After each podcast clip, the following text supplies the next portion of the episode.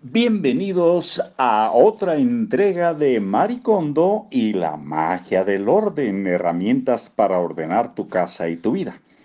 Estamos leyendo la página 155, ya vimos el total de páginas, son 195, así que nos faltan 40 para terminar con este texto de Maricondo. Sean todas y todos bienvenidos a Libros para Oír y Vivir.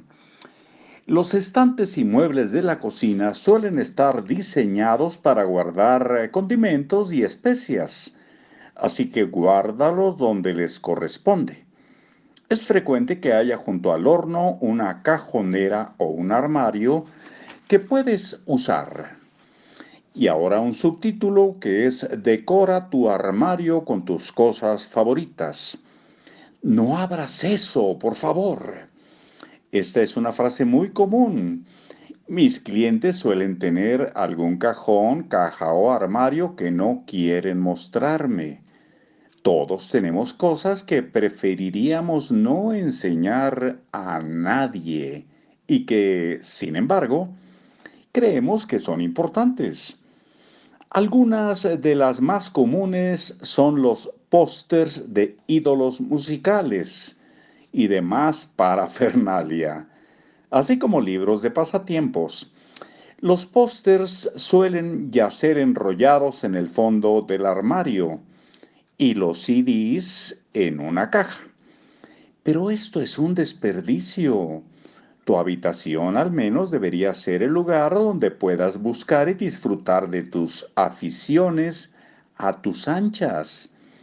Así que si algo te gusta, no lo escondas. Si quieres disfrutarlo, pero no quieres que tus amigos u otras personas se enteren, yo tengo una solución. Transforma tu espacio de almacenamiento en tu propio espacio privado uno que te proporcione mucha emoción. Usa esos tesoros para decorar la pared del fondo de tu armario, detrás de tu ropa o en la parte interior de la puerta.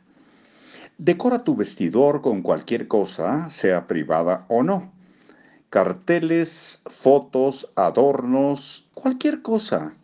No hay límites para decorar tu espacio de almacenamiento nadie se quejará porque nadie lo verá. Ese espacio es tu paraíso privado. Así que personalízalo al máximo.